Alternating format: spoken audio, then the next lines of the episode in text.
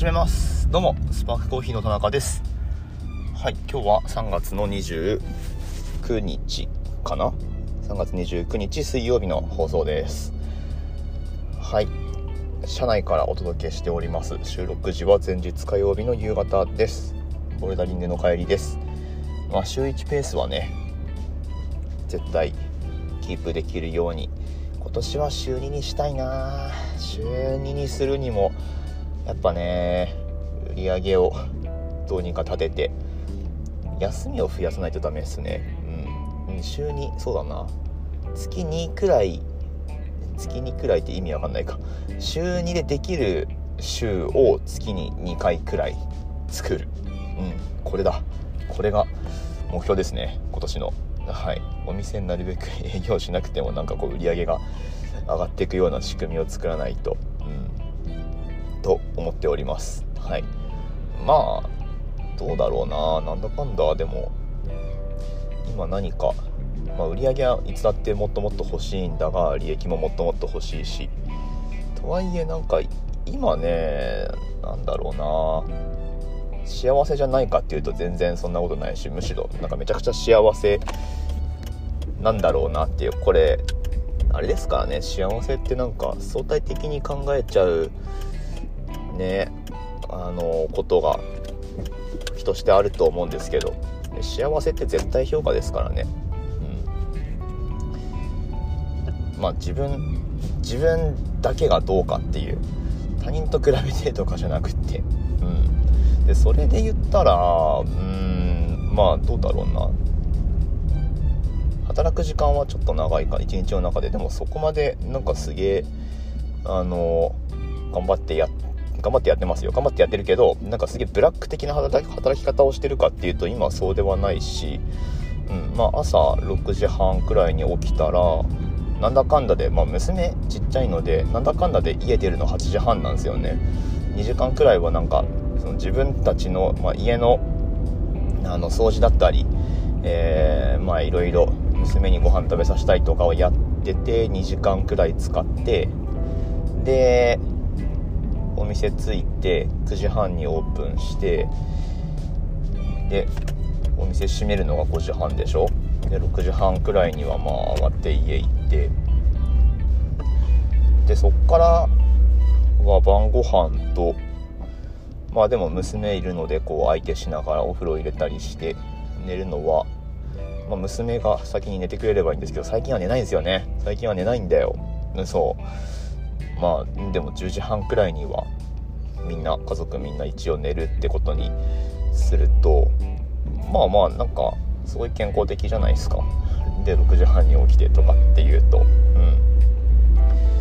ん。はい。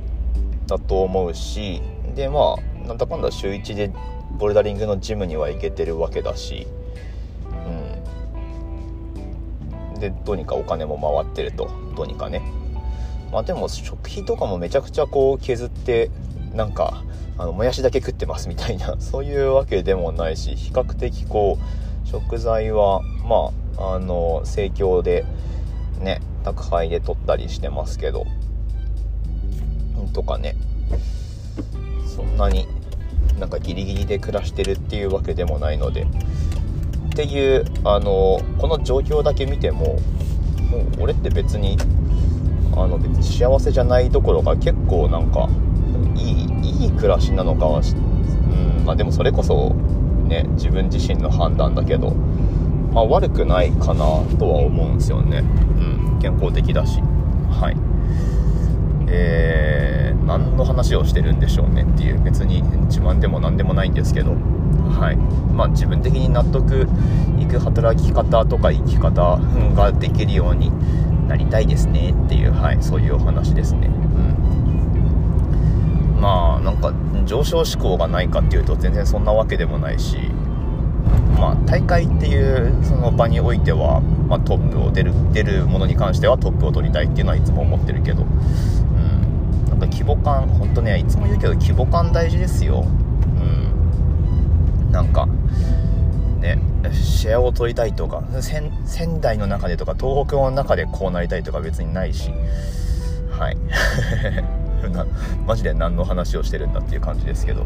まあとりあえずまあそこそこあの悪くない暮らしをしてますよっていう、うん、報告です、まあ、ただあのセールスは全然足りてない。この先のことを考えると、まあ、まだまだ全然足りてないので、まあ、娘にねボルダリングもあのやらせってやらせるでいいか。やらせたいしまあいろいろこう習わせるにもお金かかるのではい。ね。あのもっともっと稼ぎたいなとは思っています。いろんなとこ行きたいしね。うん。もう本当花粉症の時期は沖縄に行きたい。はい。まあそんな感じです。えー、っとまあそんなこんなでコーヒー屋をやってるんですけどなんかでもあれだな。ちょっと年度末皆さんお忙しそうですね。忙しそうです。はい。あ、でもボルダリングのジムとかもなんかすごい賑わってるな。春休みっぽい感じ。うん。ちっちゃい子がね、来てたりとか、あとまあ大学生とか、体験みたいな感じで来てたりとかっていうのも結構ありますね。うん。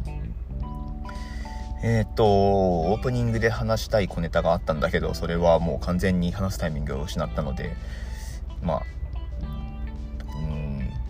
蔵入り、お蔵入りですね、これ。うん。くらいにすることにして。でメイントピックももう6分半経ってんだよな。6分半経ってるけどまあいいか。本当にあのさらっとコーヒーの話をちゃんとしようかなと思うんですけど。あのそうなので今からガラッとコーヒーの話しますけど。アメリカーノって頼みますか皆さん？アメリカーノ。アメリカーノって言われてどんなコーヒーか思いつく人？多分大丈夫でしょう。まあ、ざっくり言ってエスプレッソのお湯割りってことで OK です、うん、でここではまあアメリカンと、えー、そのアメリカーノの違いとかっていうことについては別に言わないですけどアメリカーノって美味しいですよねっていうお話なんですよ。でまあ仙台市内こう車で移動してるとまあ、どうしてもやっぱこうコーヒー欲しくなるタイミングってあるじゃないですか、まあ、僕ら自身あるし。とはいえあの仙台、まあ、車で、ね、移動するとはいえ移動する人が大半だとはいえ、まあ、コーヒー屋さんがその細かく箇所箇所にあるかっていうと全然ないんですよ。なのでもっともっと路面にコーヒー屋作ってほしいと僕自身は思ってるんだけど。うんとね。でかといってそのまあチェーンのお店でもやっぱり実際問題当たり外れがあったりするのでなんかマシなコーヒーというか、まあ、完全に僕らの好みだけど、うん、僕らがまあそこそこ飲める美味しく飲めると感じるコーヒーにねありつくのがなかなか難しいなって思ってて。でまなんだろうなと思うんですよね。なんだろうなと思うけど。あのまあ一つには焙煎度合いってあると思うんですけどまあ総じてコーヒーって2ハゼ以降のことを言うので、うん、これ異論は認めません。コーヒーとは2ハゼ以降のものである。はい。で僕らがやってるのは完全にマイノリティなんですよ、まあ、なんだけどうんとね、まあ、単純に深い浅いでなんかうん深いから飲めないかっていうとそういうわけでもないんですよねどうやら。何かなって思ったら、まあ、つまりは濃さのバランスなんですよ。うん。まあ、TDS って言った方が分かりやすい人もいるかもしれないけど、まあ、得てして濃い。うん。まあ、これなんですよね。濃いので、まあ、ちょっと時間経つと、なんかその、ネガティブな味があるとすれば、それもまた、こう、強くなっていくっていうか、単純に TDS 高いんですよね。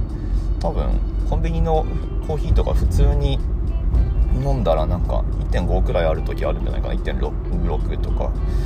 そのくらいになっちゃってる場合がね結構あるかもしれないなと、まあ、最近気づいたんですよね。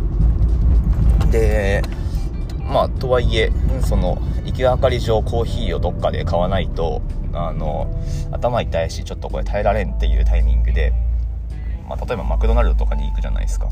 マクドナルドでもまあなんかね一瞬そのドリップコーヒーが美味しいって思える時期もあったんだけどそれ10年くらい前だな。10年くらい前になんか後で聞いたらホセがなんかあれ俺がコロンビアから持ってきたんだよみたいなこと言ってたんですけど、まあ、その時のやつは良かったんだけどなんかね年々こう、まあ、深くなっていってでこの間リリース出たやつも、まあ、つまりちょっと深入りでで濃いめにガツンと出してますみたいな。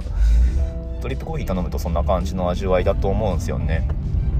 なんだけどあのマックのカフェ業態あるじゃないですか。マックカフェバイバリスタだっけ？うん。あれでアメリカーノって頼めるんですよね。うん。で、まあ、この間おアメリカーノがあるじゃんっつってアメリカーノ頼んだらそれあの、まあ、結論から言うと美味しかったんですよ、うん、普通に美味しく飲めるし。でまああれどうなんだろうな。M サイズ。うん。だからサイズちょっと大きめだとダブルショット入ってたとしてもお湯も結構入るのでいい感じに希釈されて多分ねあの最終的に1.1から1.2くらいで提供されてるんだと思うんですよね。うん。まあ、やっぱそのバランスが、まあ、僕ら的にはいいかなっていう。昔の純喫茶とかだと、まあ、多分ちっちゃいカップで 100cc とかで出す場合ってそれこそもう1.6とか1.8くらい出してるのかもしれないし結構ね濃いめの抽出っていうのが店で飲むコーヒーとしてはもしかすると主流なのかもしれないですけどなんか僕らが美味しいって感じる濃さのバランスってそのくらいなのでうん。アメリカーノがあればアメリカーノを頼むといいんじゃないかなと思ってます、まあ、あともしなんかできそうだったらお湯多めとかね そういうオーダーもできるかもしれないしはい。まあ、なのでとあとアメリカーノってお湯で希釈してるからなのかちょっと、まあ、科学的な根拠はちょっとあんまりよくうまく説明はできないんだが、まあ、でもなんかこれイメージはできるんじゃないかな。普通に抽出したものよりもお湯で希釈したものの方がなんか冷めた時の劣化が少ないと思うんですよね。うん。まあそういった面でもなんかほっといても美味しく飲めるしアメリカーノアメリカーノがあったと思って。おすすめでございます。まあこの間なんかタリーズ行った時もアメリカーノ頼みましたよっていう話そういえばしたと思うんですけどなんかねあのどうしてもそのドリップコーヒーが深入りすぎてというか、まあ、濃すぎてちょっときついけどブラックのコーヒーが飲みたい。ミルクじゃないんだっていう時に選択肢としてねアメリカーノっていうのをなんか、まあ、僕は完全に忘れてたんですけどあの持っておくといいのかなっていうまあそういう今日はお話でございました。はい、まあ、ちなみにその濃さの話で言ったらあれですねセブンイレブン？セブンイレブンのコーヒーってなんかお店によっては今濃さが選べるようになってるっぽいのでまあ、それであの薄めすっきりだっけ？あの軽めの薄めの濃さの設定にしてあげればまあまああの豆は深入りだったとしても割とこう、まあ、すっきり美味しく飲めるんじゃないかなと思います。まあそれもね最近試してみたんですけどまあ豆が深入りであることに変わりはないんだが、まあ、濃さのバランスがねあのいつも飲んでる感じと同じであればまあまあ飲めると。まあそんな感じで外でコーヒー楽しむことができたので、えー、単純にね焙煎度合いじゃなくて自分が好きなそのコーヒーの濃さのバランス、うん、っていうのがあるなっていうことに、えー、最近気づいたのでシェアをさせてもらいました。はい。コーヒーのお話ちゃんとしました。というわけで、えー、13分。まあ OK でしょう。はい。というわけでまた明日も何かしら配信できればしたいなと思ってますけど、えー、まあ Spotify とかだとねあのフォローしてもらうとフォロワーの数が増えていくとやっぱりまあちょっとおって思うので毎日配信ちゃんと頑張ろうかなっていう気になるのでぜひぜひねあの Spotify で聞いてるよっていう人はフォローフォローしてみるか。僕がやったことないや。えー、まあ、フォローボタンをね多分あると思うのではい、押してもらえると励みになりますのでよろしくお願いします。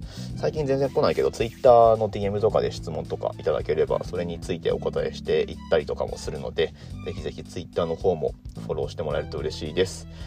えー、オンラインストアからもご注文お待ちしております。ということで、また次の放送でお会いしましょう。終わります。